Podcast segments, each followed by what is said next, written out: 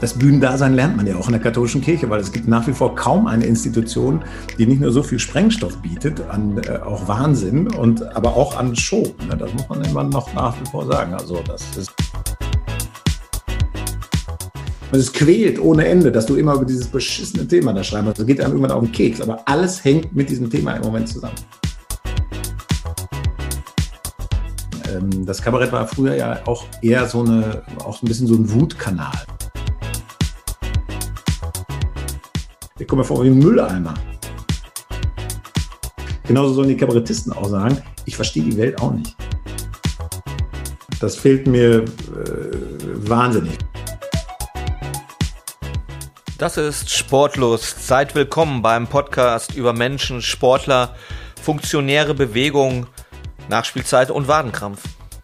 Die Stimme, die ihr gerade gehört habt, ist Alexander Heflig. Er ist Münsteraner, Schreiberling, Ironman, Gladbach-Fan, Mr. Lefthand. Er ist Fundrunner und würde gerne die Welt verbessern. In unserem Podcast geht es um Sport, vielmehr aber noch geht es um die Menschen, die ihn ausüben, die ihn begleiten, wir sprechen mit Ihnen über Erfolge, über Misserfolge und das, was Sie antreibt. Und mit dabei ist auch Ulrich Schaper, Backpacker, Crossfitter, Holzarbeiter, Publizist, Watzmann-Besteiger, Werder-Anhänger und er würde gerne das Klima retten. Eigentlich muss man ihn nicht vorstellen. Er ist Kabarettist mit Beiträgen in den Mitternachtsspitzen und der Harald Schmidt Show. Regelmäßig hört man seine Stimme im Radio. Als Moderator hat er seit 1996 über 40 Produktionen an internationalen Varietés übernommen. Den meisten Münsteranern aber ist er durch den satirischen Jahresrückblick Storno die Abrechnung bekannt. Herzlich willkommen, Thomas Philipsen. Hi, schön, dass ich äh, mit euch sprechen kann. Ähm, ja, man kommt an dem Thema leider momentan nicht so richtig vorbei, aber ähm, normalerweise würdest du momentan auf der Bühne stehen, äh, vor ausverkauften Hallen. Was machst du momentan? Gibt es was, woran du derzeit auch arbeitest? ja, wenn, wenn ihr jetzt ein Videopodcast äh, wärt, dann könnte ich euch zeigen, dass ich draußen eine, eine äh, Hütte gebaut habe. Das war der erste Lockdown und äh, ansonsten arbeite ich aber natürlich auch noch als Kabarettist. Ja, natürlich. Nein, ich, äh, wir schreiben sehr, sehr viel und ähm, äh, das ist ja keine Sache, die jetzt äh, nur äh, die man beruflich macht, sondern das ist ja in einem so drin. Das macht man ja einfach so weiter. Ne?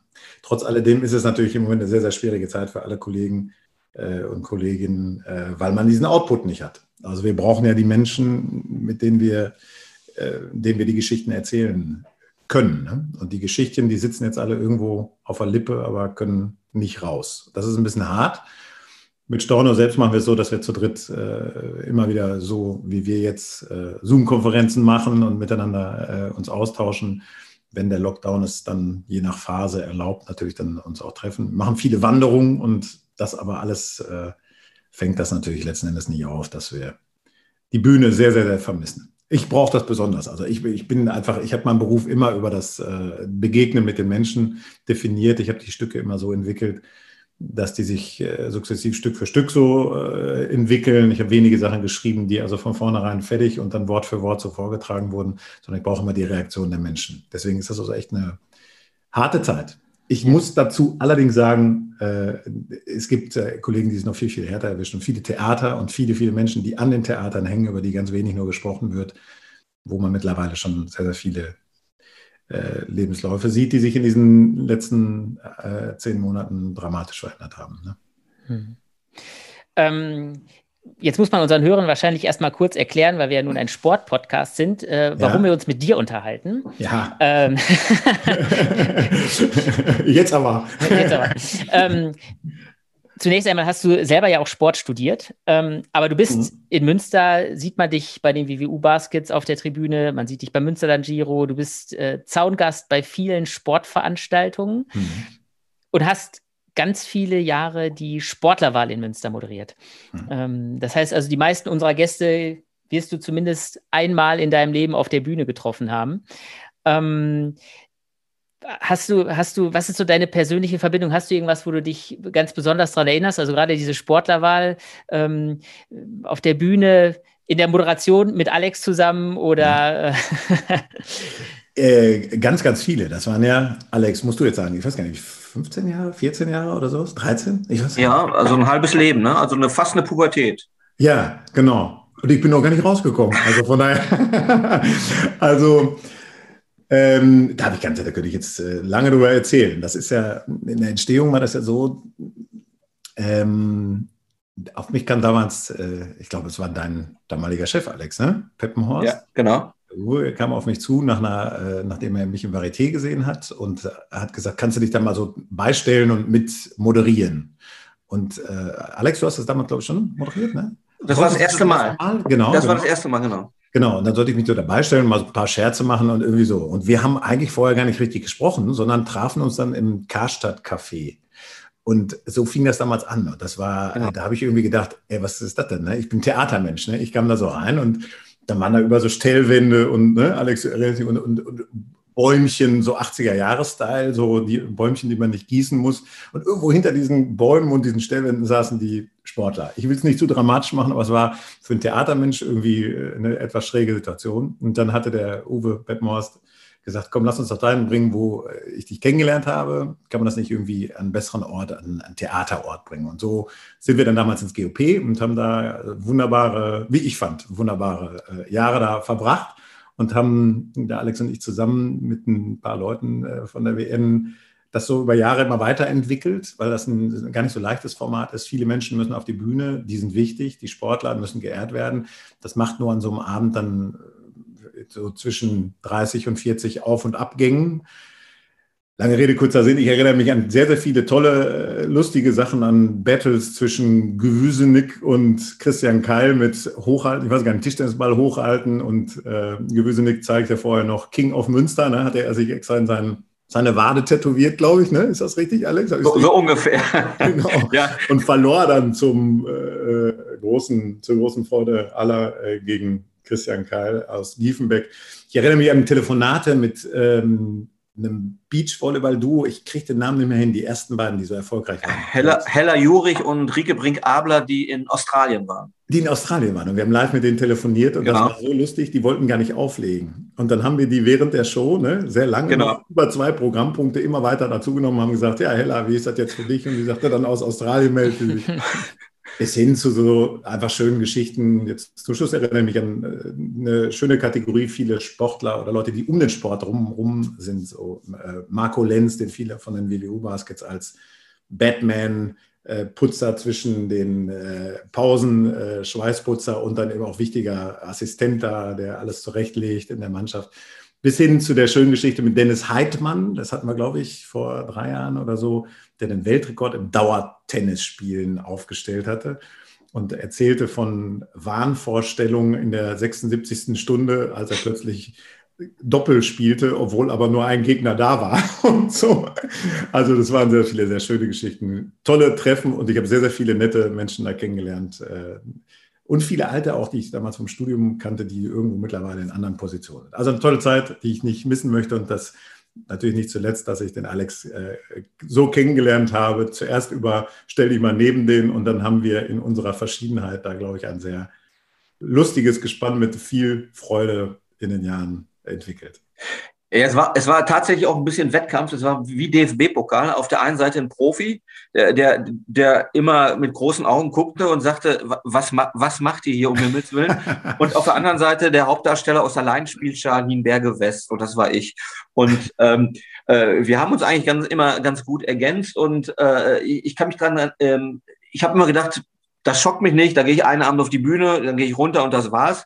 Tatsächlich ist es so, dass ich ab und zu mal davon träume, dass ich die, ähm, die Ergebniszettel, also die, die Ergebnisse vergesse. Also diese Umschläge, in denen es steht, dritter, zweiter, erster, dass ich die vergesse und auf der Bühne stehe und nicht weiß, was ich machen soll. Also ich träume vielleicht zwei, drei Mal im Jahr davon, aber es passiert wirklich und ich weiß nicht warum. Ich, ich kann dir sagen, warum, weil ich das ja so ne, mehrfach gemacht habe. Ich kann mich an zwei, Verlo zwei Verlosungen erinnern, wo ich die gezogen habe und ganz einfach die, die ich gezogen habe, wieder in den Topf gelegt habe. Und am Ende der Veranstaltung kam Uwe Peppenhorst zu, das war irgendwie wahrscheinlich 2006, 2007 oder sowas, kam und sagte, wer, wer waren denn die Sieger? Und ich sagte, keine Ahnung, weiß nicht, hast du nicht gemerkt?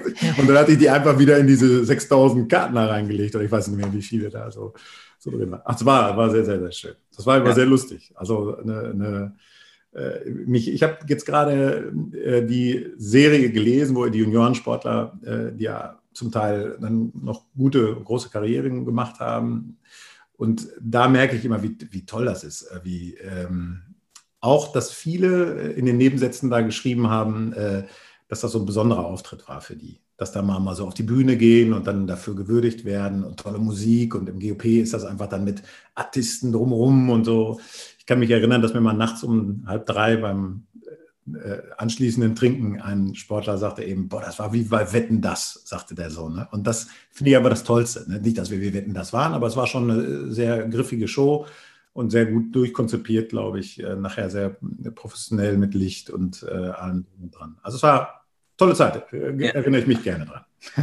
ja, ja, ta tatsächlich ist es so, dass, äh, äh, ähm, dass wir im, im äh, Karstadt Restaurant angefangen haben mit dieser Veranstaltung. Das, das war damals die Entwicklung aus einem kleinen Raum zu, zu Karstadt und es stand eine Bühne und die Strahler, die Strahler ballerten all, einem ins Gesicht mit ungefähr 48 Grad und tatsächlich, man wusste nicht, wo die saßen und keiner hörte mehr zu nach, nach elf Minuten. Äh, also dieses, dieser, diese Idee von dir, dass man ins GOP gegangen ist, die war natürlich äh, gigantisch und äh, das hat total, das hat, das hat immer Bock gemacht. Das war immer irgendwie was Besonderes und äh, ja, aber wenn ich jetzt zum Sport kommen sollte bei dir, dann stellt sich bei mir die Frage, ähm, ist dein Sportleben ungefähr so schwierig äh, wie das Leben als Kabarettist, weil du bist ja in Paderborn geboren, mhm. in Bad Rieburg gezogen, mhm. du stehst auf dem ersten FC Köln ja. und wohnst jetzt in Münster. Ja. Das ist ja eigentlich Wahnsinn, oder? Das ist ja das Dreieck des Todes, oder? Das ist das Dreieck des Todes. Das ist auch wahrscheinlich dann die Basis meines Berufs. Genauso ist das. Also das ist so eine, dann wie das zustande gekommen ist, äh, du, du, bist ja auch Gladbach-Fan, äh, man, man ist ja so als Kind so reingefallen. Ich, mein ältester Bruder hat mich äh, dazu gezwungen, muss ich dazu sagen. Wir mussten uns entscheiden. Mein Vater hatte das ausgesprochen. Wir sind sechs Jungen zu Hause und haben uns immer bei der nach dem Sportschau stattfindenden, äh, dem danach stattfindenden Elfmeterschießen im Hobbykeller, gab es immer Schlägerei, weil immer jeder wollte dann, ich bin Hönes, ich bin und so. Und dann waren da immer natürlich jeder wollte mir der Sieger gerade aus der Sportschau sein. Und da hatte mein Vater irgendwann Papp auf, weil wir dann da irgendwie immer aufeinander lagen und uns durchgemöbelt haben. Und dann musste jeder bis zum nächsten Samstag die Entscheidung treffen, welchen Verein er äh, nun äh, sein möchte. Und mein großer Bruder kam dann zu mir rein, das war 1977, und kam zu uns ins Zimmer, zu meinem kleinen Bruder und mir und sagte, es gibt eigentlich nur ein FC, das andere, das sind nur das sind nicht mal Alternativen und so. und dann sind wir Köln-Fan geworden. Und wir sind es bis heute geblieben, weil er hat natürlich groß getan, 77 DFB-Pokal, 78 DFB-Pokal und Deutsche Meisterschaft. Danach gebe ich gerne zu, kam nicht mehr viel, aber das war ein toller Start, der uns bis heute zusammenhält. Die ganzen anderen Sachen, das ist sicherlich so, ähm, ich denke da auch oft daran, dass das so, ähm, ja, diese Verschiedenheit, also sowas wie jetzt Kabarettist werden aus so einem Missionshaus in Paderborn, in der Ecke Paderborn, alle sehr katholisch und so, äh, ähm, eine Mutter haben, die Schwäbin ist, die pietistisch äh, erzogen worden ist, eine Rheinländer als Vater haben, der aus, dem, aus, aus deiner Fanecke kommt, aus dem Niederrhein. Ähm, das ist schon wahrscheinlich so ein bisschen so die Brühe, in der das alles mal dann entstanden ist, äh, auch dann Kabarettist zu werden oder auf die Bühne zu wollen, ja. Das Bühnendasein lernt man ja auch in der katholischen Kirche, weil es gibt nach wie vor kaum eine Institution, die nicht nur so viel Sprengstoff bietet, an äh, auch Wahnsinn und aber auch an Show. Ne? Das muss man immer noch nach wie vor sagen. Also das ist, äh, hat man jetzt gesehen. Ne? Weihnachten ohne Corona, äh, da fehlt dann so ein bisschen auch so dieses äh, heilige Nacht und stille Nacht und schön die Orgel, Weihrauch, bis man umfällt. Sowas, das, äh, das habe ich da gelernt. Ta tatsächlich ist es so, wir, da gibt es eine Parallele bei uns. Ich habe auch fünf Brüder. Okay. Und, und mein, äh, mein äh, Bruder, der mir am nächsten ist, vom Alter her, ähm, äh, der hat, äh, der stand auf Bayern München. Und damit war für mich klar, äh, ich kann da nicht auf Bayern München stehen, weil A, würde ich ihm gerne eine reinsammeln, per se. Und äh, ich, ich stehe einfach auf die beste Mannschaft der Welt, auf, auf Netzer, Henning Jensen, Alan Simonsen. War es für dich Heinz Flohe bei Köln, so der, der große, ja. äh, der große äh, Freigeist, auf genau. den du abgefahren bist? Genau, ich kannte die ganzen Geschichten um seine Persönlichkeit erst viel, viel später. Ne? Die waren ja dann manchmal auch ein bisschen schräg, sage ich mal. Er hatte ja dann auch so Kontakte ins Rotlichtmilieu und so was. Ne? Und sowas. Da wusste ich natürlich damals alles nicht. Aber Heinz Flohe war damals natürlich so der, der, der Künstler. Ich fand ihn immer besser als sowas wie Overath, der war mir immer zu zart. Das fand ich immer so, der, der kam bei mir nicht an. Aber Heinz Flohe, der war eben so einer, den, den hast du angeguckt, dann bist du runter auf den Pöhler gegangen. Wir haben auch so einen schiefen Pöhler, was er hatte so eine, so eine Neigung. Das war so eine Wiese. Äh, dann haben wir mit den Kindern von der Straße dann immer gepölt und dann ging es immer nur darum, wer ist Heinz Flohe. Ne? Heinz mhm. Flohe ist natürlich schon. Aber natürlich auch die ganzen anderen. Prestin, Konopka, äh, Weber war ja damals noch dabei im letzten Jahr und solche Leute natürlich auch. Ja. Aber wenn, wenn ich die, ich, die Frage muss ich jetzt stellen, du hast fünf Brüder. Ja. Äh, ähm, äh, bei, bei uns war das klar. Ich, ich war, war der Jüngste und ich war der Beste. War das bei, bei dir auch so? Ja, nur, dass die anderen das nicht geglaubt haben. Ja, ja. Nein, aber es ist schon so, glaube ich, wenn du mit so vielen Geschwistern groß wirst. Wir haben heute noch eine ganz, ganz enge Beziehung. Wir haben äh, ähm, durch äh, meine tollen Eltern ähm, haben wir immer Ebenen gehabt, wo wir das äh, miteinander austragen konnten. Ähm, und wo wir es dann auch mal gegen, ich muss das mal wegstellen, Entschuldige, wo wir es auch mal gegeneinander aus, äh, äh austragen konnten. Ne? Das mhm. ist, äh, glaube ich, eine, ähm, so ein Spielfeld, was äh, vielen heute manchmal auch fehlt, denke ich oft so. Ne? Dass, dass wir, wir haben das, was viele so in Schulen oder so haben, das haben wir eigentlich schon im Hobbykeller gehabt. Ne? Das wirst du kennen, mit sechs Leuten, die sehr, sehr verschieden sind, die alle ihre eigene Stärke haben. Ähm, äh, sich da gegeneinander messen oder miteinander messen oder zueinander kommen müssen. Das war bei uns so. Wir haben uns in der Musik getroffen, wir musizieren bis heute zusammen. Es gibt immer noch eine Band meiner ältesten Geschwister, die inzwischen schon ein bisschen älter sind, aber die spielen seit 40 Jahren zusammen, äh, machen die Musik, haben es zwischenzeitlich professionell auch gemacht. Und ähm, trotzdem hat jeder von uns sechs in seinen Bereich gefunden, in dem er auch der Beste sein durfte, was ja auch total wichtig ist, dass man dann das war bei mir dann eben das Theater. Ich hab, dann war dann immer auf dem Fußballplatz auch derjenige, der die meisten Rollen gemacht hat. Das war wirklich so. Ich hieß dann immer Tom Tölke, hieß ich dann immer nicht Heinz Floh, sondern Tom Tölke. Weiß ich auch nicht, hatte dann einer der Kinder dann immer gesagt. Und so ist das dann, dann auch dahin gekommen, dass ich gemerkt habe, dass das Theater neben dem Sport, äh, der mich ja dann auch noch äh, mit großem Zeitaufwand bis so 23 so begleitet hat, äh, ähm, dann schon äh, das Theater war. Das war mir sehr schnell klar. Also wenn ich das richtig verstanden habe, man hat dir die Pistole auf die Brust gesetzt und du hast dich für den ersten FC Köln vor lauter Schreck ja. entschieden. Mhm. Ähm, auch da hilft Humor in der jetzigen Zeit unglaublich ja. weiter, kann ich mir vorstellen. Ähm, Sport hat ja in alledem, in, was passiert, in den Siegen, in den Niederlagen, in ganz vielen Momenten, hat ja seine ganz eigene Sprache, seine ganz eigene Tragik und auch Komik. Ist Sport grundsätzlich so ein Feld, wo du sagst, das ist eigentlich eine ideale Blaupause fürs Kabarett?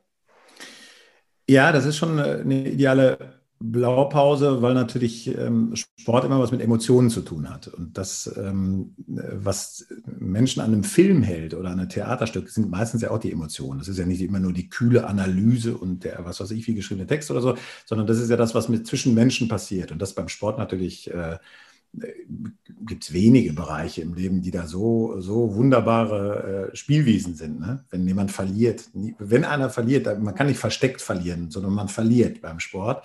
Und die Reaktion ist dementsprechend auch äh, sehr eins zu eins meistens. Äh, genauso beim Gewinnen, äh, bei skurrilen Dingen. Also da ist der Sport schon, schon absolut super. Ich will jetzt nicht sagen, dass das immer so eine, ähm, das ist natürlich nicht immer inhaltlich eine komplette Blaupause. Der erste FC Köln ist schon mal auch inhaltlich eine komplette Blaupause, das ist ganz klar, aber ähm, es ist, sind mehr so dieses Miteinander. Ne? Also wir haben, wenn wir bei Storno den Sport genommen haben, dann haben wir sehr, sehr häufig auch ähm, gar nicht jetzt nur über Ergebnisse oder mein Gott, der, äh, die hätten noch besser spielen können bei der Weltmeisterschaft, sondern wir haben manchmal so Situationen gespielt wie zum Beispiel wie der Frauenfußball sich vom Männerfußball unterscheidet. Das ist einfach so eklatant, weil die Männer einfach so doof sind, weil die Männer immer so, so glauben, sie würden da äh, die total harten Kerle sein und dabei rollen die ja. Äh, Alex, du bist äh, Sportjournalist, du kennst die Zahl genau. Ich habe mal gelesen, die Männer spielen nur 56 Minuten, glaube ich, von diesen 90. Der Rest ist der Ball im Aus, wird sich gerollt, diskutiert und Aua geschrien. Und die Frauen spielen fast zehn Minuten länger. Ne? Weil die einfach gefordert werden, aufstehen, sich die Hand geben, wie beim Handball, und dann geht es weiter und so. Und daraus zum Beispiel, das ist natürlich dann was, wo man ganz schnell ein Stück rausmachen kann und wo man herrlich äh, die Unterschiede zwischen einem Männerfaul und einem Frauenfaul spielen kann. Ja. ja, das, Du sagst das gerade ja, hast das ja auch von dir vorhin kurz angesprochen, dass du dann auf dem Spielfeld gerollt bist. Also Sport hat ja auch immer was mit ähm, Inszenierung zu tun, mit ja. äh, etwas darzustellen, etwas zu präsentieren oder ja, mhm. so, also etwas zu inszenieren. Ähm, das hast du das beim Sport ähm, bei dir selber halt, hast du das auch festgestellt, dass, dass du, dass du sowas ähm, ja. ja dass, dass, du, dass das du eher dazu neigt vielleicht? Glaube schon, ja. Also ich möchte mich nicht unbedingt als pubertierenden äh, Spielen sehen haben. Ich war Volleyballer und habe dann auch relativ schnell, relativ hoch gespielt, also in der Regionalliga als 15-jähriger VBC Paderborn. Und dann waren wir da auch sehr, sehr erfolgreich, weil das so ein Jugendförderprojekt war mit einem, mit einem Bundes, äh, damaligen, damaligen ähm, Bundestrainer äh, Jasikiewicz.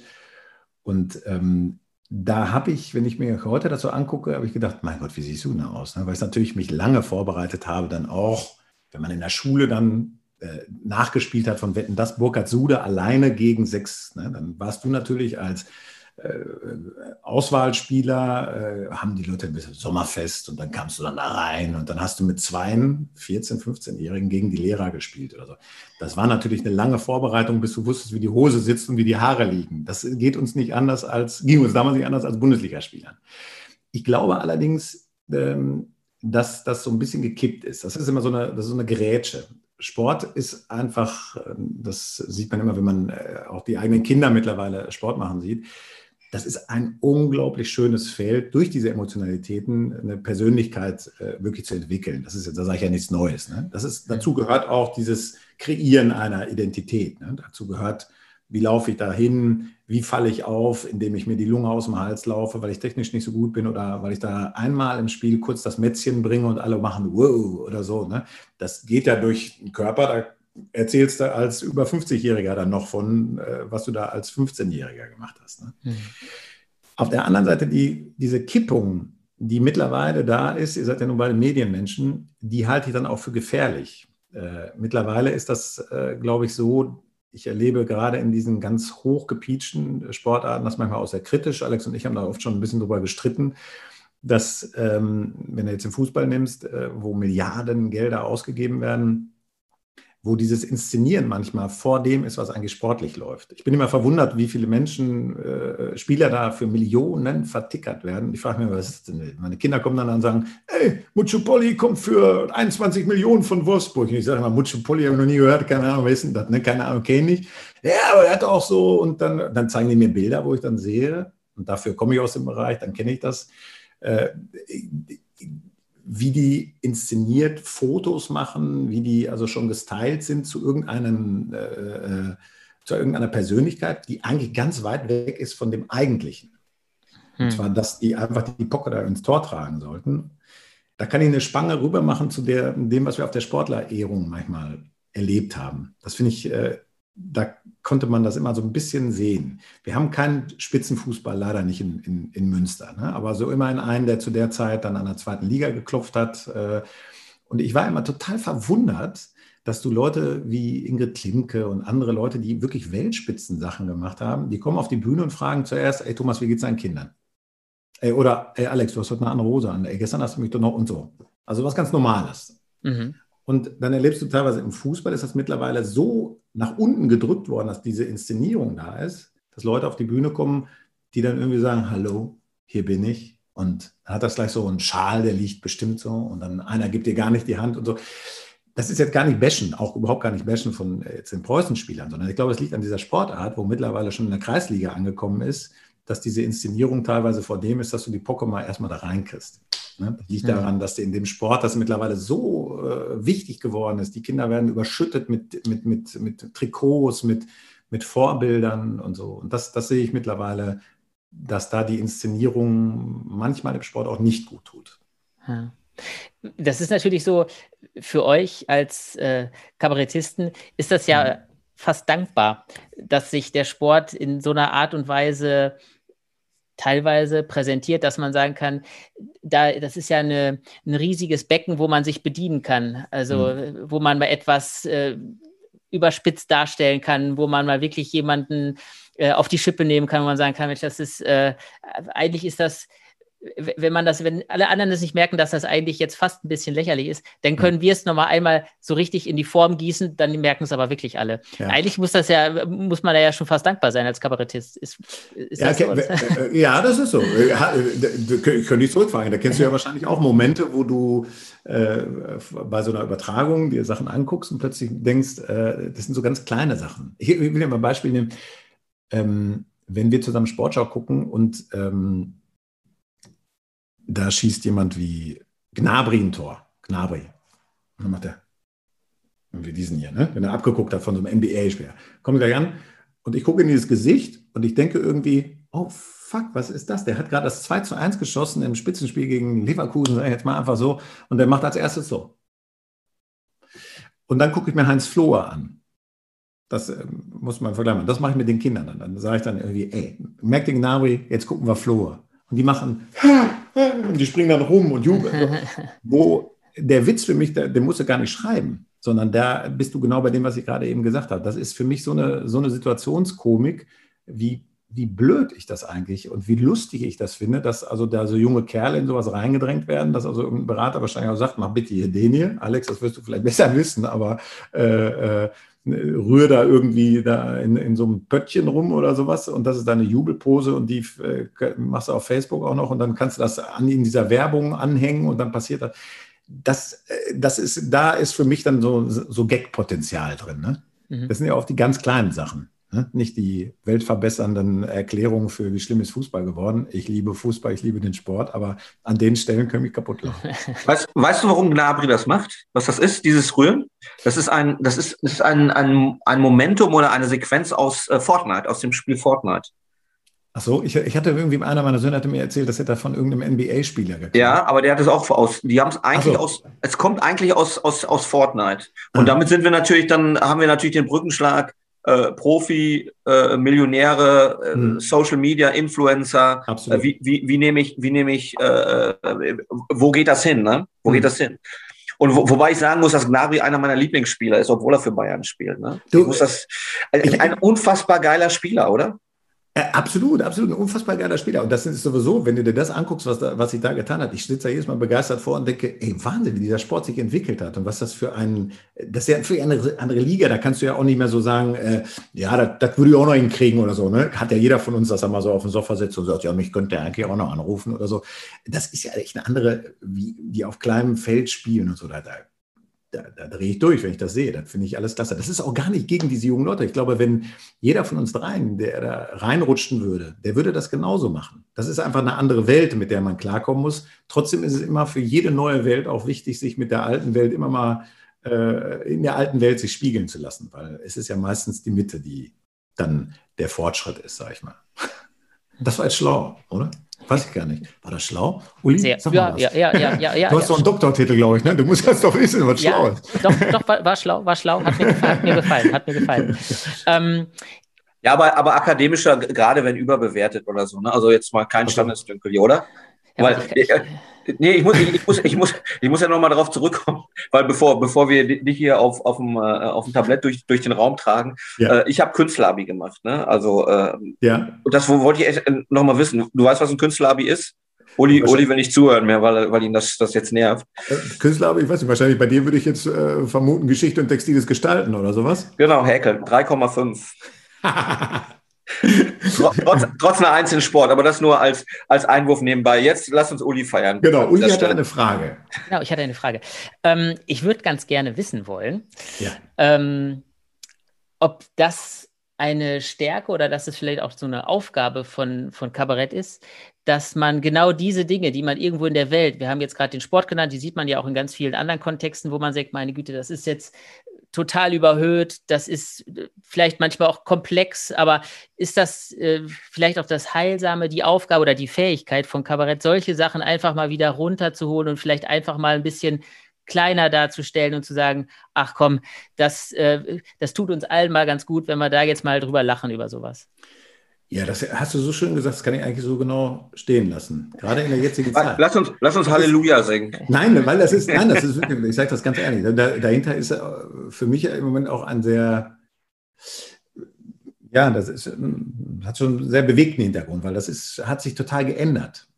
ähm, das Kabarett war früher ja auch eher so eine, auch ein bisschen so ein Wutkanal. Ne? Wenn du dich mal so an Kabarett der Kindheit, wenn du dann Hildebrand oder so gesehen hast, da war die Aufgabe, aus einer kleinen Gruppierung raus zwischendurch auch Finger in Wunden zu legen und äh, auch mal Wut äh, rauszulassen und so. Die Gesellschaft hat sich so verändert und so viele, ähm, das würde sehr weit führen, das auszuführen, aber viele Stilistiken der, der Satire sind ja mittlerweile so brutal vergewaltigt worden im politischen Geschäft, wenn du dir Donald Trump ansiehst oder so, dass man gar nicht mehr weiß, was ist jetzt eigentlich Realität, was ist Satire, alles, was da passiert ist, äh, alles, was mit der AfD passiert ist, äh, da, da, denkst du eigentlich, nee, das ist nicht mehr machbar, das ist also jetzt, das ist jetzt scheiße. Sowas haben wir früher geschrieben, das ist Realität. Und deswegen ist es genauso, wie du gerade gesagt hast, Uli, eigentlich muss man gerade in den jetzigen Zeiten das Kabarett dahin, glaube ich, bringen, dass wir uns nicht einreihen in der, Leut, in der Reihe der Leute, die, die ständig klug die Welt äh, als äh, große Versteher erklären, sondern man muss kleine Teile rausnehmen, man muss äh, einen Blick, einen kleinen Blick auf Dinge schmeißen, die die Sachen so spiegeln, dass die Leute eher von der Bewegung nicht in die Wut kommen, sondern in eine Gelassenheit kommen mal wieder. In eine Gelassenheit und in so eine Demut äh, der Kompliziertheit unserer modernen Welt gegenüber. Das äh, würde ich so, so verstehe ich deine Frage und ja, so würde genau, ich dann auch ja, direkt, aber ja, weil ich glaube, das ist so eine, wir haben im Kabarett teilweise eine Bewegung, äh, die mich manchmal, äh, ja, bin ich ehrlich, wirklich auch zum Wegschalten bringt. Und ich hoffe, dass wir es auf der Bühne nicht so machen mit Storno. Ähm, äh, oder ich weiß, dass wir es nicht so machen, sonst äh, mache ich es falsch. Oder sonst könnte man mir das vorhalten, dass ich es falsch mache, weil mich das sehr treffen würde wir haben gerade so eine Bewegung, dass eigentlich ähm, Kabarettisten, die die Aufgabe haben, das, äh, einen anderen Blickwinkel darauf zu schmeißen, sicherlich sehr kritischen Blickwinkel, aber eben einen verdrehten, einen Blickwinkel, wo die Leute sagen, äh, da muss erst mal drauf kommen und darüber kriege ich aber jetzt mal so einen Peach anders darüber nachzudenken.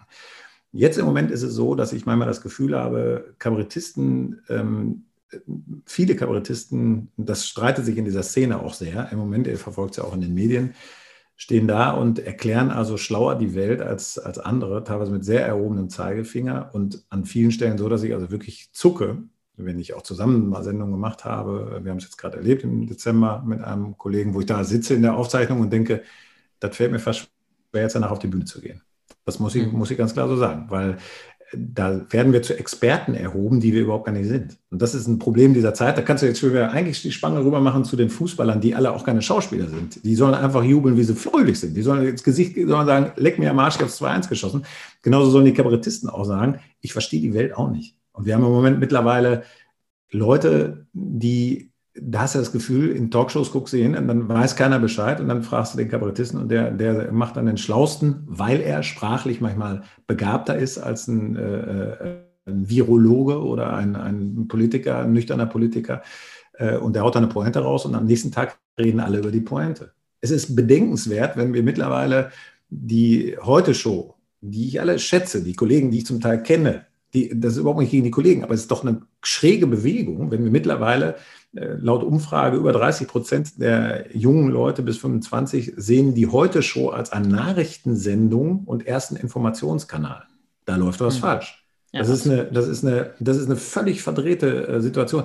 Und da muss man sich vielleicht irgendwann, äh, ohne jetzt zu sagen, dass das natürlich keine, keine Verbindung hat, aber wenn wir diese Blickrichtung so verdrehen mittlerweile, dann muss man sich natürlich nicht wundern, wenn äh, Nazis äh, sich irgendwo äh, in Thüringen, Sachsen oder irgendwo auf der Welt äh, hinstellen und was Gehässiges, Hetzendes, Furchtbares sagen und sagen, ach Leute, sowas ja nicht mal, weil ja auch nur Satire und so. Ne? Wir müssen schon irgendwann mhm. wieder festlegen, was ist ernst, was ist Satire und äh, dementsprechend müssen wir unsere Rollen da auch wieder finden. Und da habe ich im Moment ein bisschen Zweifel, ob das äh, allen gelingt. Ich hoffe, uns gelingt das mit uns dreien gut. Wir haben immer den Vorteil, dass wir drei verschiedene Meinungen auch manchmal ziellos und ergebnislos diskutieren können. Und trotzdem haben die Leute das Gefühl, dass wir diesen Diskurs führen.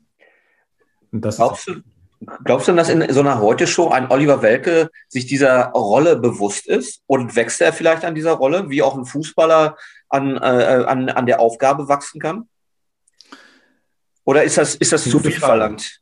Oder nee, ist das, das, zu viel verlangt? Das ist eine gute, das ist eine gute Frage. Ich, ich, da müsstest du ihn wirklich selbst äh, einladen und fragen. Ich äh, kenne ihn aus einer Begegnung. Ich kann aber nichts dazu sagen. Äh, das, das, ist zu lange her und da gab es sie heute schon noch nicht.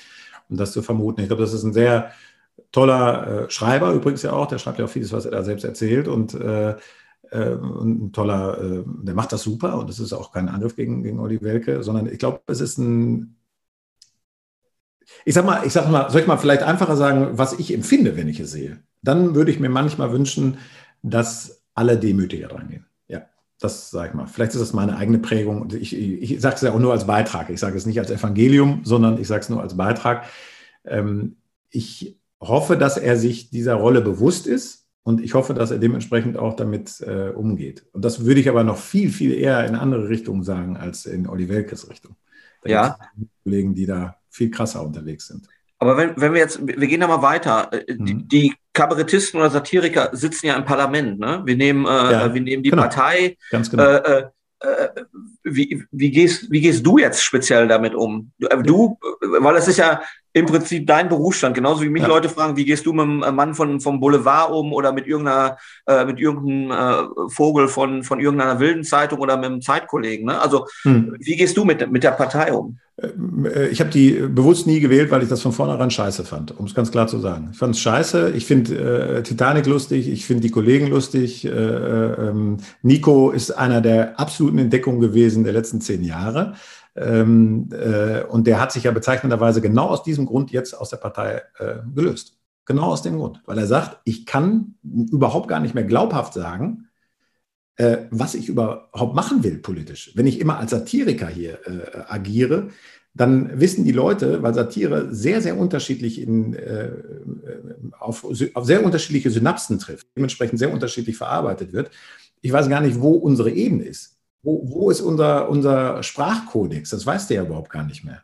Und wenn alle jetzt sagen, ja, man kann äh, Politik auch mit Satire machen, äh, da musst du immer davon ausgehen, dass äh, 80 Prozent im äh, Parlament sitzen, die ähm, diese Ebene Satire nicht verstehen oder nicht damit einverstanden sind. Ich bin ja überhaupt nicht mit einverstanden, weil wir, ähm, glaube ich, die Dinge eher wieder in Klarheiten bringen müssen und erstmal uns wieder darauf einigen müssen, worauf wo ist unser Konsens? Wo ist, wo, wo ist unsere Ebene, von der aus wir politisches Handeln diskutieren? Deswegen kann ich also mit der Partei überhaupt nichts anfangen, weil sie in meinen Augen ähm, gar nicht von dem, was sie politisch vorhat, sondern von der Art, Politik zu kommunizieren, äh, ist das für mich ein Einfallstor für genau die andere Seite. Und die ist gefährlich, weil die hat noch einen Plan dahinter, anders als die Partei. Wenn die rechte Seite das auf der Ebene kommuniziert, wie es die Partei macht und immer sagt, ja, weißt du jetzt hier so ein bisschen, äh, ich sage jetzt mal die schlimme Begriffe, mal ein bisschen einen kleinen Werbespruch mit Vergasung, das muss man doch nicht so nehmen. Ne? Ja, und dann stehst du da und dann, dann hast du das Argument, ja, die Partei hat es doch auch so gemacht, dann argumentier mal dagegen. Da kannst du nicht gegen argumentieren, äh, weil das Demokratie ist. Und dann äh, wünsche ich viel Freude dabei, das ins Bremsen zu kriegen. Wir haben es gerade in Amerika erlebt dass das, was wir als Totalsatire erlebt haben, nämlich Donald Trump, der so, so agiert hat, dass also eine der größten, erfolgreichsten Netflix-Serien umgeschrieben werden musste, weil die gesagt haben, der hat uns innerhalb von drei Wochen komplett überholt. Das Drehbuch von House of Cards musste verändert werden, weil es auf einmal lapidar wurde gegen sein Handeln. Ne, das, äh, das sagt ja eigentlich alles. Wenn das das überholt, dann hast du nachher die Menschen am Ende, weil die Rechten, die haben das vor. Das, das sind keine Spacken mit irgendwelchen äh, Springerstiefeln. Die Zeiten sind vorbei. Ne? Das, da, da konnte man die noch leicht ausrechnen. Jetzt sind die da und wollen ein System verändern. Und das hast du in Amerika jetzt gesehen. Deswegen meine klare, kurze Antwort. Ich bin absolut für klare Kommunikation und nicht für äh, Satire in der, in der Politik. Entschuldige, wenn ich so lange ausgeholt habe. Alles gut. Äh, grundsätzlich ist es ich ja bin, so, dass ich bin auch jetzt gerade, ich bin, bin gerade aufgewacht jetzt wieder, Thomas. oh, oh, oh, oh Mann. jetzt, jetzt ist es ja so, dass, dass äh, Satiriker stellen ja meist diese auch Personen des öffentlichen Lebens oder das Thema mhm. nicht wirklich in Frage, sondern es ist ja so, dass man, so wie wir es eben gesagt haben, man greift sich so einen Punkt irgendwie raus und macht da irgendwie einen Scherz drüber. Ähm, gibt das vielleicht Foren, wo du sagen würdest, oder Themen, wo du, wo du sagst, oh, das, da sollte man die Finger von lassen oder man müsste das besonders oder anders kenntlich machen? Dass man ja. sozusagen, also weil man als, als, als, als, als, als Satire, also ich stelle mir jetzt gerade vor, du hast es ja auch gerade gesagt, man, man sieht die Satiriker, Kabarettisten mittlerweile im Fernsehen. Und mhm. äh, früher waren das, haben die so eine kleine Fußnote zum Weltgeschehen gegeben und heute sind das teilweise Stichwortgeber, mhm. ähm, wo man fast sagen muss, wow, da, jetzt müssen wir vorsichtig werden. Also gerade in diesen Zeiten, wo man von Verschwörungstheorien und diese Querdenker, mhm. die wir überall haben, und also, dass man, dass man da vorsichtig sein muss, äh, was man als Expertise gibt und wo man sagt, okay, also es ist ja immer doof, wenn man jetzt eine Pointe hat und hinterher sagen muss, das war ein Scherz, Leute.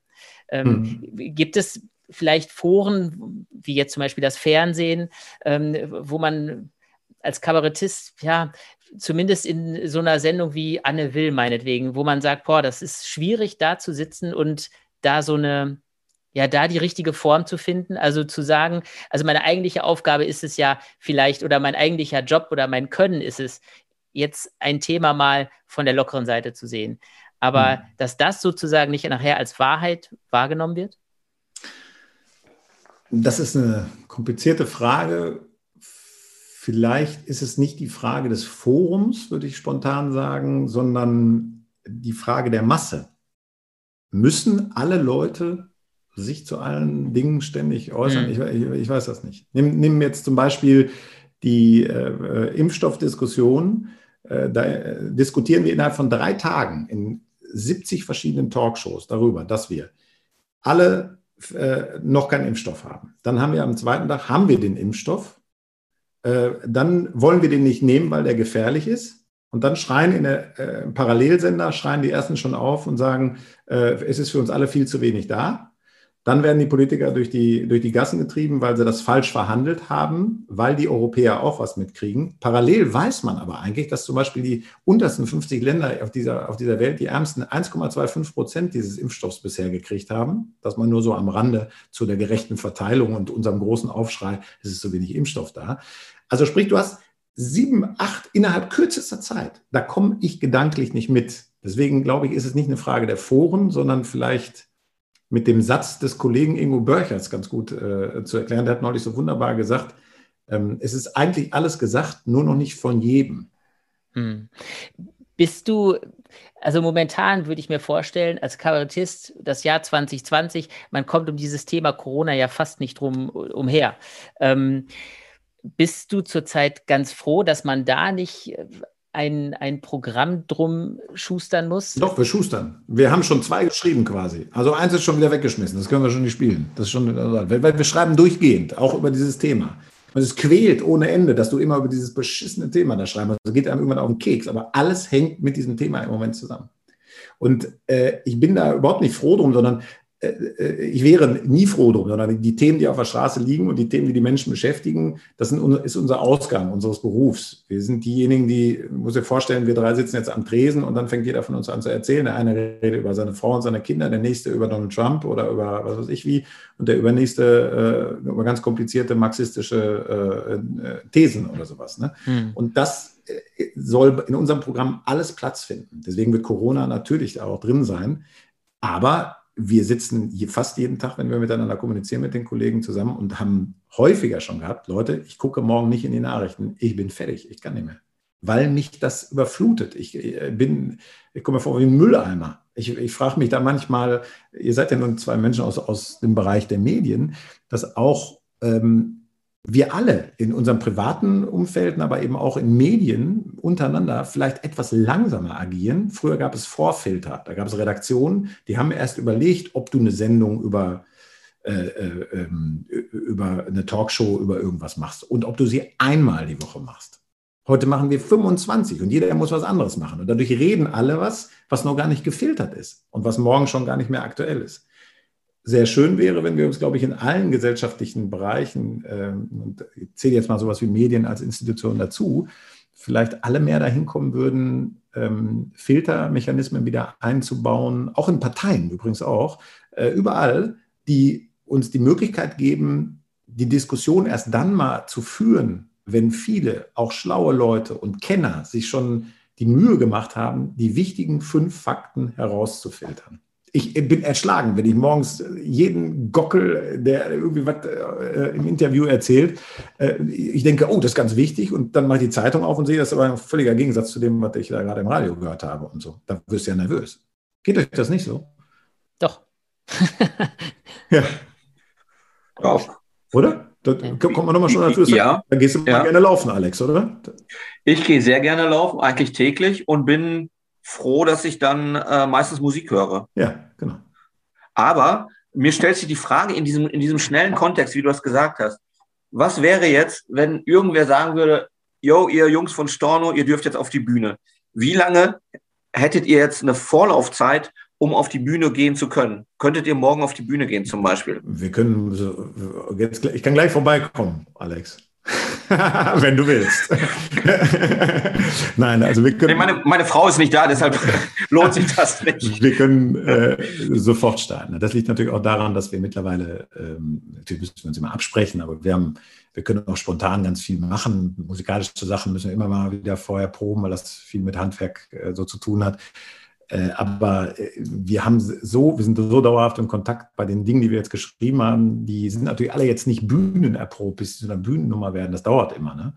Aber wir könnten sofort loslegen. Also wir haben neulich eine Radiosendung auf WDR 5 eben gemacht und äh, da, das ist nichts, kaum was dabei gewesen, was wir hier auf der Bühne gespielt haben. Halt, ne? Also das geht ratzfatz, zumal wir natürlich schon 17 Programme miteinander geschrieben haben. Das heißt, wir haben natürlich auch viel, was wir so aus dem Ärmel ziehen können. Habt ihr allen Ernstes mal äh, drüber nachgedacht? Ich meine, ihr habt auf eurer Homepage äh, ein kurzes 10-Minuten-Video zum, zum Jahresrückblick ja. äh, eingestellt. Ähm, das eint euch ja auch mit dem Sport. Ihr müsstet ohne Publikum auskommen. Mhm. Ähm, jetzt ist bei dem Sport sind jetzt Sondergenehmigungen getroffen worden, die Fußball-Bundesliga läuft. Habt ihr mal drüber nachgedacht, allen Ernstes sowas ohne Publikum zu machen, dass ihr euch auf eine Bühne stellt mit einer Kamera, mit einem Stream irgendwie? Ja, wir haben 100 äh, Angebote dazu gehabt aus unterschiedlichsten Richtungen. Ähm, und äh, natürlich sind wir dem Gedanken nachgegangen, weil wir einfach unsere Geschichten loswerden wollen. Und wenn es, äh, kannst du dir vorstellen, jetzt in über seit einem Jahr arbeiten wir nicht. Also wir haben im Sommer, da haben wir ja sehr schnell eine Tournee gemacht auch, ne, Alex, so, was möglich war in dem Sommer mit weit auseinander im RW Ahlenstadion und so, ne, mit 300 Leuten in so einer dreieinhalbtausender Tribüne diese Dinge wir wollen die Geschichten erzählen. Deswegen haben wir natürlich auch über ein Streaming nachgedacht. Aber wir ähm, sind äh, zu dem Entschluss gekommen, dass wir eher die Leute, ähm, wie soll ich sagen, es, es darf nicht zu, was zu einem Theatererlebnis gehört, mehr. Zu einem Theatererlebnis gehört, die kommen da rein und dann trinken die was, haben ihre Frau im Arm, dann treffen die Nachbarn, dann quatschen die, sagen, guck mal, letztes Mal haben wir uns da gesehen und so, und dann reden und dann kommen wir auf die Bühne und dann erzählen die. Das ist so eine, so ein volleres Erlebnis. Und ich glaube, wir müssen sehr, sehr aufpassen, dass wir die Leute nicht zu sehr auf diese schnell abrufbare digitale Form umgewöhnen. Dementsprechend müssen wir sie dann auch wieder umgewöhnen, dass sie ins Theater kommen.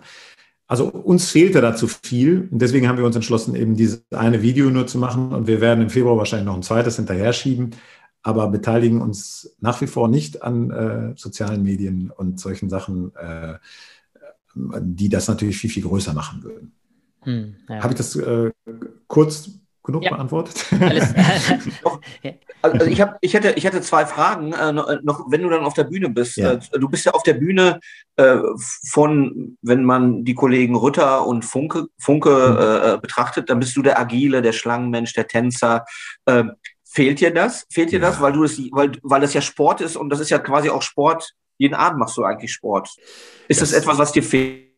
Ja, das fehlt mir total jetzt. Dir, was äh, körperliches? Ja, das fehlt mir äh, wahnsinnig, weil das ist wie ein Gespräch. Wenn es gut läuft, ist das sogar wie, wie, wie Küssen. Ne? Das ist einfach die, wenn, wenn ich mich auf der, Bühne bewege, ich merke das ja oft gar nicht. Oft sagen das die Leute, das ist einfach eine Form der Kommunikation. Ne? Das ist einfach eine äh, Form, die zu dieser Sprache dazugehört, die das dann lustig macht und die dann diesen Effekt der Kommunikation dann irgendwie loslöst, das Lachen der Leute und sonst wie.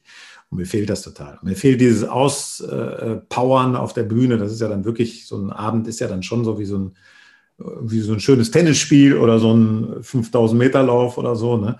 Äh, und das fehlt. und das, da kommt gepaart natürlich dann sowas zu, was nicht nur mit Körperlichkeit zu tun hat, sondern mit dem, dass es jeder Abend, auch wenn wir Programme dann hundertmal oder hunderte Male spielen, jeder Abend in der Begegnung was äh, aufregend äh, herausforderndes ist. Ne? Und das, das fehlt mir ohne Ende. Ich bin ja in diesem, ja, ja, sag mal. ich, ich bin ja in diesem Gespräch ein bisschen für den Bodensatz zuständig und deshalb stelle ich auch, auch immer die, so die simpleren Fragen. Deshalb sage ich einfach, deshalb, okay. was, dir, was dir wahrscheinlich auch noch fehlt, ist, äh, du bist zwar erster FC Köln-Fan, aber ja. ich weiß, dass die beiden anderen hm. ganz, ganz tief unten im Keller anzufinden sind. Fehlt dir das auch, diese, dieses bisschen hämische, dieses bisschen verarschende, äh, den Kollegen äh, ja. rüberreichen zu können? Das ist ja ein Jahr lang Spaß für dich eigentlich. Ja, ne? ich, ich, du hast ja, ja große Freude daran, das weiß ich ja. Aber äh, wir müssen natürlich dann auch auf so eine, gucken, wo so eine Firma hinfährt, ne? wenn man sich dazu sehr bestimmt nimmt oder so. Nein, äh, bei, bei Schalke ist es so, die beiden Kollegen äh, sind da ähm, natürlich bei dem, was Schalke jetzt gerade äh, durchmacht, sind die da sehr, sehr äh, nüchtern und das ist mehr jetzt im Moment Therapie. Also es, ich glaube, es geht uns allen so, wenn wir das sehen, dass äh, das ist schon unter dem, unter dem, der Ebene da zum Sport anzusetzen. Das tut wirklich echt ein bisschen leid, wie eine Mannschaft und so ein toller Verein. Und ich kenne viele Leute, die da gerade viel Kontakt mit äh, Leuten, die da im Hintergrund bei Schalke arbeiten, über Schalke hilft und so. Und da habe ich äh, gemerkt, wie traurig diese Stadt ist. Ne? Das ist schon, das schmerzt im Moment. Ich will jetzt nicht melancholisch werden, aber da, das ist anders, als wenn wir beide, was in Köln steigt wieder ab und so, und dann kannst du auch sagen, ja, ja, und so, da geht alles, ne? Aber Schalke ist das, das ist so schlecht, was die im Moment machen, dass du denkst, der Teufel ist drin, ne? Das ist ja, ja. haben wir noch nie erlebt. Haben wir noch nie erlebt. Aber gibt, gibt es nicht was Schlimmeres, nichts Schlimmeres im Sport als Mitleid? Äh, Oh, eigentlich, das, ja, eigentlich, ja, aus, meiner Sicht, das Schlimmste, was da, also selbst ich sage ja mittlerweile, die tun mir leid. Ja. Schalke tut mir leid. Und wenn das aus meinem Mund kommt, ich, ich habe, es gibt, ich schreibe nicht über Borussia Mönchengladbach, weil es nun mal der beste Club der Welt ist und äh, ich, ich kommentiere eigentlich Schalke. Ja, das, äh, die tun mir trotzdem leid. Ich kann, nicht, aber, ich kann nicht also sagen, die tun mir leid. Die tun mir echt leid. es ist so. Uli, was bist du überhaupt für ein Fan? Wir reden hier gerade so an, äh, so an der Kurve ich, des Rheinlands entlang. Ich sympathisiere ja sehr mit Bremen. Mit Bremen? Ja. Was ist grün und stinkt nach Fisch oder so ging das doch, ne? War das nicht so? ich, kann, ich kann übrigens, als glaube ich, als, als äh, Gastgeber alle Leute stumm schalten. Warte mal, wo ist denn diese Taste? Nein, aber bei Werder ist ja, das muss ich ja, da, ohne dir jetzt in den Hintern zu kriegen, das finde ich ja mit Freiburg dann immer so die Mannschaft, dass die da so ruhig bleiben. Bei dem, was die im letzten Jahr haben, die ja ähnliches erlebt wie Schalke und dass sie da trotzdem ruhig geblieben sind. Ne? Ich meine, ich könnte jetzt sagen, die haben natürlich erstklassige Köln-Spieler, haben die natürlich sich dann geholt mit Bittenkurt und so. Es war noch einer, ne? Warte mal, Osako auch noch. Aber ich glaube, den wollte er wieder verkaufen. Ne? Also, komm, das schneiden wir weg. Also komm. nein, nein, das, das, das, das, das kann drin bleiben. Ähm, was ich total spannend finde, ich meine, wir, wir biegen jetzt äh, zeitlich jetzt auch gleich ein bisschen auf die Zielgerade hm. ein. Ähm, die, man, man sieht das immer, wie er auf der Bühne steht, wie, wie ihr zu dritt, das, das, das wirkt so total harmonisch und das wirkt so, man kann sich das fast gar nicht vorstellen, wie viel Arbeit da tatsächlich äh, mhm. äh, drinsteckt. Ähm, wie lange kann man das in Stunden, in Tage, also wie viel, wie viel Arbeit steckt da drin, bis man so ein Programm stehen hat, bis man, bis so eine gute Pointe sitzt, bis, also bis man das wirklich alles ähm, so hat, dass mhm. man sagt, okay, und da, damit gehen wir jetzt raus zu den Leuten. Das ist genauso wie im Sport. Also du musst, äh, du wirst nicht deutscher Meister, weil du irgendwie ein gutes Trainingslager vorher gemacht hast und dann haust du es raus und dann, wow, dann hält das so eine ganze Saison. Sondern ähm, das ist ein Arbeiten, das geht über ein ganzes Jahr lang, Uli. Das ist so, das ist so, du musst immer schreiben, du musst immer drüber nachdenken. Das heißt nicht, dass du jeden Tag ähm, auch ein Ergebnis hast. Ne? Das hast du beim Training ja leider auch nicht. Manchmal geht es in die andere Richtung und so. Das ist bei uns genauso. Aber wir arbeiten jeden Tag, wir äh, schreiben jeden Tag. Dabei kommen meistens pro Programm äh, fünfeinhalb Stunden Texte raus. Fünf Stunden, irgendwie sowas. Genau. Und also bleiben übrig, sagen wir mal, 70 Minuten, 80 Minuten. Und der Rest ist dann alles, was da oben drauf kommt. Das werden ja meistens zwei Stunden, die wir da auf der Bühne stehen. Manchmal sogar ein bisschen länger. Das sind dann Dinge, die sich dann wieder aus dem Spielerlebnis ergeben. Dafür brauchen wir diese Vortournee und dadurch brauchen wir natürlich die Auftritte im Laufe des Jahres, wo wir dann immer schon Sachen ausprobieren. Und dann ruft sich das nachher so ein. Aber das geht nur mit so zwei Kollegen, wie ich sie habe. Also wir sind ein total eingespieltes äh, Team. Jeder macht die Dinge, die er auch, äh, wo wir mittlerweile wissen, das ist dein Job, das ist meiner. Und das müssen wir zusammen machen. Da müssen wir auch manchmal zusammen kämpfen. Das gehört auch dazu. Das ist äh, auch wichtig für so eine Kultur. Wir sind natürlich nicht immer so einer Meinung, wie wir da auf der, ja gut, auf der Bühne sind wir auch nicht mal einer Meinung, aber wir mögen uns sehr, sehr als Menschen. Äh, aber natürlich haben wir da auch manchmal Strecken von Fight und nee, es muss in die Richtung oder Scheiße, hier fehlt was oder so. Ne? Aber das ist wirklich ein ganzes Jahr Arbeit. Wir arbeiten durchgehend, ist aber nicht so schlimm. Ich weiß, äh, äh als ich mal den wunderbaren Hans-Dieter Hüsch, den durfte ich mal kennenlernen. Der hat mir, also da war ich ganz jung, und da hat er mir gesagt, ja Junge, äh, du, ob du den Beruf machst oder nicht, ne, das hängt ja davon ab, ob du immer eine Geschichte zu erzählen hast. Ne? Und wenn du das nicht mehr hast, dann lass es sein. Und so ist das. Du hast jeden Tag eigentlich eine Geschichte zu erzählen und deswegen kommst du da auch hin. Das heißt aber, wie gesagt, nicht, dass du jeden Tag eine gute Pointe hast, aber die Sehnsucht, das zu entwickeln ist so. So wie wenn du als Schreiber irgendwann sagen würdest, du, äh, ich schreibe heute keinen Artikel, das geht ja auch nicht, ne? Oder ich mache kein, kein Radio oder mache keinen, was weiß ich wie. Ja, Alex hatte aufgezeigt, wenn du.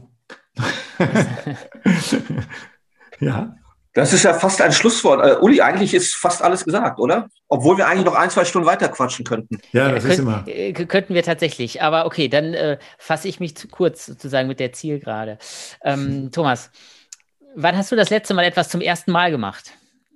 Wow, das ist eine Frage. Wann habe ich das letzte Mal etwas zum ersten Mal gemacht?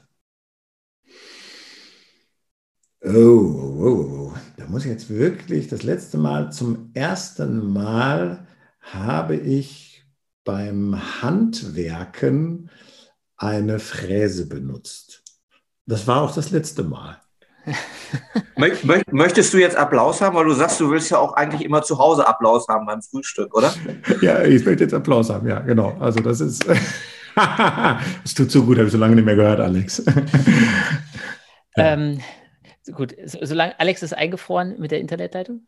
Ja. Jetzt ist er wieder. Ja. Ähm, und wenn du die Möglichkeit hättest, ähm, wenn es im Sommer wieder möglich ist, das Sommernachtskino in Münster, mhm. äh, wenn die Leinwand irgendwann runtergeht und wenn du die Möglichkeit hättest, ähm, dass dort ein Satz, ein Zitat, irgendwas steht, was du als äh, Botschaft gerne dort lesen wollen würdest, was wäre das?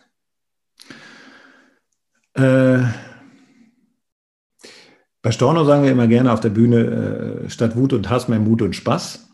Das ist, glaube ich, was, was man der, der Zeit weitergeben wird. Ich sage das immer, das hört sich wie ein Poesiealbum an, aber ähm, es ist einfach ein schöner, einfacher, einfacher Satz. Es ist alles die Frage an, es ist, es ist alles die Frage der Liebe. Alles ist die Frage der Liebe. Und das äh, ist, hört sich jetzt sehr schmalzig an, aber ähm, ich habe da immer im Kopf, wenn ich diesen Satz sage, habe ich mal Roberto Benini vor mir, den großen italienischen Komiker, der mal bei einer Oscarverleihung für seinen wunderbaren Film Das Leben ist äh, schön äh, über diese völlig versteiften äh, Hollywood-Stars stieg, also er rannte über die Leute, über die Stühle und küsste alle und so. Und dieses Bild habe ich immer dabei, weil der ganze Saal, glaube ich, einer der wenigen Male in den vielen äh, Jahren, die es das jetzt schon gibt, zur Oscarverleihung, äh, nur durch diese Geste, dass er also alle abknutscht und nachher sich auf die Bühne stellt und sagte, ich möchte mit jedem von euch jetzt schlafen, aber so schnell schlafe ich euch alle nicht. Und das bricht äh, so viel auf, äh, dass äh, ich manchmal denke, wenn ich auf der Bühne stehe ähm, und man hat so, so viele Dinge vom Weltgeschehen und gerade in letzter Zeit über so ja auch viele trübe Dinge dann nachgedacht, geschrieben oder erzählt, dass wenn man mal so auf diese wesentlichen Dinge zurückkommt, die wir auch damals bei uns auf der katholischen Schule mal so gelernt haben, letzten Endes, liebe Freunde, dann ist das, glaube ich, das, was uns mal ein bisschen wieder erdet. Das war jetzt ein bisschen das Wort zum Sonntag, aber es ist ein bisschen meine Überzeugung. Ich hoffe, dass ich das in meinem Leben auch irgendwo hinkriege. Alles klar, super. Thomas Philipsen, ganz vielen Dank, dass du zu Besuch gewesen bist. Vielen, vielen Dank, dass ihr mich eingeladen habt. Das hat ja. mir sehr viel Freude gemacht. Ich könnte jetzt noch länger erzählen. Ich hoffe, ich habe, das ist mein Naturell, dass ich beim Denken rede. Manchmal denke ich auch nicht und rede trotzdem. den, auch den habe ich jetzt nicht verstanden, aber okay. Schreiben dir auf und denk morgen drüber nach. Dann so mache ich. Dankeschön. Danke, Thomas. Thomas, Ciao. danke dir. Ja. Alles Ciao. Gute. Ja. Bis dann.